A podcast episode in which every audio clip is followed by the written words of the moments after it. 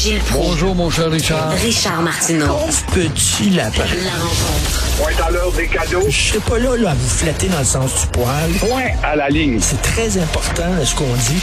La rencontre pro martineau Alors Gilles, le dimanche, c'est les 40 ans euh, du rapatriement de la Constitution. Ça, là, euh, pour ceux qui savent pas c'est quoi, imaginez que le, Québec est en train de dormir. Le Québec, c'est une personne, est en train de dormir. Le Manitoba arrive, il pogne une jambe. Le Saskatchewan pogne l'autre jambe.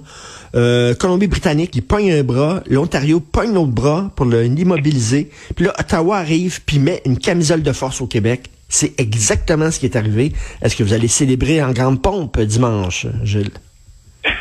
non, non, pas tellement. Je rappelle que dimanche, c'est aussi le jour de Pâques, jour de la résurrection. Mais la Oui, résurrection ne se fait pas.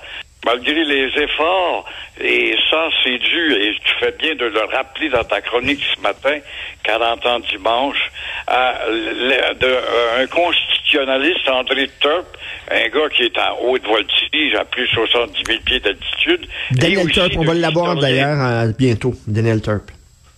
Hein? Daniel Oui, Turp, Daniel on va l'avoir bientôt, oui. Il avait déjà été député. Ça n'a pas duré longtemps. Il a fait un mandat à Valleyfield. Mais euh, et Bastien, qui est un historien combatif, c'est bon de reprendre le combat. Et heureusement, même s'ils sont seuls, ça ne nous intéresse pas, puis si on veut savoir si Canadiens ou Carey Price vont revenir, ça nous passe par-dessus la tête. Mais il faut quand même rappeler qu'historiquement parlant, le Québec, cette date-là, du 17 avril, s'est fait incarcérer dans la cellule fédérale de la loi constitutionnelle de 82. Et au lendemain du discours de Pierre Elliott Trudeau qui disait, parce qu'il avait peur que le oui passe, c'était René Lévesque à l'époque, vous êtes mieux de voter non car un non, ça va être significatif pour un changement majeur en faveur justement de nouvelles constitutions. Alors là, des fédéralistes progressistes comme Jean Lesage qui se battait pour avoir un statut particulier, Gérin Lajoie, Denis Hardy, combien d'autres, Léon Dion, qui était un intellectuel qui faisait des discours constitutionnels à l'époque, se sont tous fait prendre par le cynisme de Pierre de Trudeau. Alors, euh, tout simplement, en plus de ça, pour mieux nous paralyser, Pierre Elliott Trudeau avait donné en cadeau une charte d'abus pour les avocats et faire mener le pays par les juges. Et ça s'est soldé avec la loi 101 pour au moins plus d'une douzaine de modifications. Par la suite, Bourassa, qui était pour euh, la réforme du fédéralisme, euh, qui, euh, lui, ne l'a jamais dit, mais euh, il n'a pas voulu signer quand même, Couillard, alors ils n'ont pas signé. Et après, on s'est aperçu quand même qu'on n'a jamais eu l'audace, ces députés-là, de provoquer une crise constitutionnelle pour dire Trudeau, tu nous as trompés. Parce que tout ce monde-là, en 95, revient sur la scène et les hostings et se situe dans le clan du non. Alors, nulle part, comme on le voit, encore une fois, chez Bourassa, chez Couillard, chez Charret, et même chez Legault, on n'a pas eu, euh, en tout cas, le geste assez audacieux pour reprendre la discussion constitutionnelle.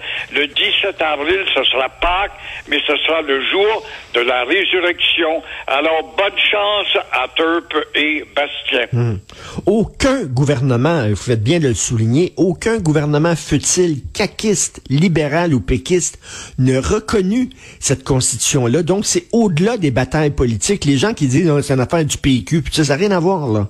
On ne reconnaît pas cette constitution-là qu'on nous impose, et ça fait 40 ans qu'on vit sous un, sous un, euh, sous un système a- dont on n'a jamais voulu.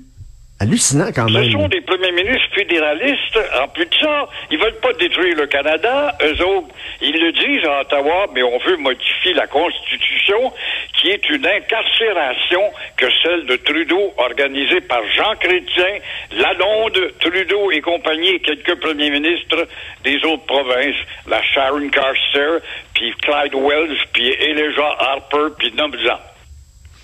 Non, non, euh, donc on va avoir euh, Daniel Turp euh, à 9h30 euh, qui justement veut faire connaître cette constitution-là comme étant nulle et non avenue. Bonne chance.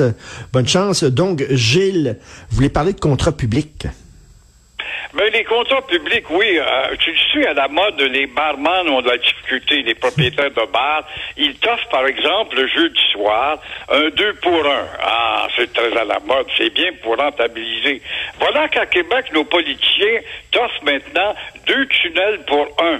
Et euh, à moins cher, disent-ils. Ce que je comprends pas dans cette histoire de tunnel, c'est de prétendre qu'on va avoir le plus grand tunnel au monde. Monde. On ne sait pas qu'entre la France et l'Angleterre, il y a 22 000 de distance, 30 kilomètres. Bombardier a même travaillé à creuser le trou. J'ai eu l'occasion, toi aussi peut-être, de le prendre, d'emprunter ce fameux tunnel. Pourquoi avoir la prétention de dire qu'entre Lévis et Québec, il y a plus de 22 000, parce que je sache en tout cas. Alors, toujours est-il, dans le 2 pour 1, on va savoir, évidemment, s'il y aura de la place pour le transport en commun. Et on va savoir, parce qu'il y a une conférence qui s'en vient là, alors le transport en commun, oui, va-t-il évident? Et c'est à se demander si on sait compter. Quand on est au public, on nous dit que ça va coûter moins cher. Alors, ça devrait coûter, quand on n'a Ben pas oui. besoin d'être un savant, un simple petit profane, un simple petit démagogue, comme je peux l'être pour certains, que ça va coûter beaucoup plus que le 7 milliards déjà annoncé. S'il y a une chose qui est sûre au Québec, ça finit toujours par coûter plus cher. Regardez la maison des aînés, là.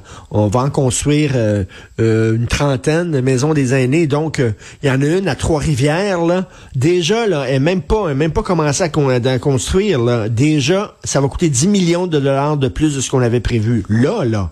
Mais attendez une Ouais, fois que c'est alors là, on va construit. mettre ça dos de Poutine, puis les sacs à clous coûtent Ben plus oui. cher qu'il y a un an, et puis le madrier aussi est moins gros, mais il coûte trois fois plus cher, puis toutes sortes de raisons pour embarquer dans la spirale et de pas savoir. Au lieu de dire, voici, ça devrait nous coûter tant, mais on n'est pas certain que ça va être juste connaissant les impondérables qui s'ajoutent. La preuve, c'est qu'il y a une nouvelle aux États-Unis qui fait peur, mon cher Richard, tu n'es pas le sans de savoir, ça énerve les Américains, mais ça nous énerve aussi parce que tôt ou tard, le taux d'inflation américain qui s'en va vers le 10% t'as 8,5 là, c'est pas des maudites farces, ça va nous atteindre. Alors, les Américains ont vu de telles montées, euh, jamais ils ont vu une montée de prix semblable depuis 1981. Alors, on met ça sur le dos de Poutine, c'est bien beau. C'est sûr qu'il est en partie grandement en responsable, mais Washington a aussi sa part de grande responsabilité avec la montée des prix. Pourquoi? Pour satisfaire à l'électoralisme, exactement comme le Canada fait avec Trudeau et le NPD qui coûte pas très cher actuellement. On le voit dans les dépenses de tuyaux puis de pétrole et puis là, le nucléaire. Tout cela va faire en sorte que les prix vont monter ici aussi. Alors, attendez-vous à ce que la Banque centrale Ben oui, annonce ben oui. très, très, très bientôt un réajustement du taux euh, d'orientation, du taux d'intérêt, si on veut, le taux directeur, mais en attendant nos budgets respectifs pour toi et moi et tous ceux qui écoutent, ça coûte cher remplir un sac de nourriture et faire un plein d'essence. Et là, vous savez ce que ça va vouloir dire, ça, l'augmentation des taux d'intérêt? Ça veut dire qu'il y a des gens qui ont acheté des maisons qui étaient un petit peu serrées. Bon, disant, c'est correct, le taux d'intérêt est tellement bas, c'est correct. Mais là, avec une petite augmentation du taux d'intérêt, ces gens-là seront plus capables de payer leur hypothèque.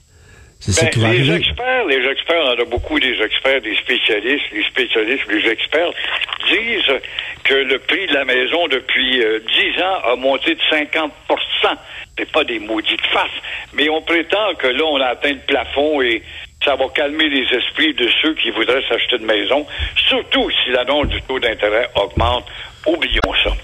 Ben justement, on va parler d'économie tantôt avec Yves Daou. Merci beaucoup, Gilles. À demain. Au revoir, à demain. Bye.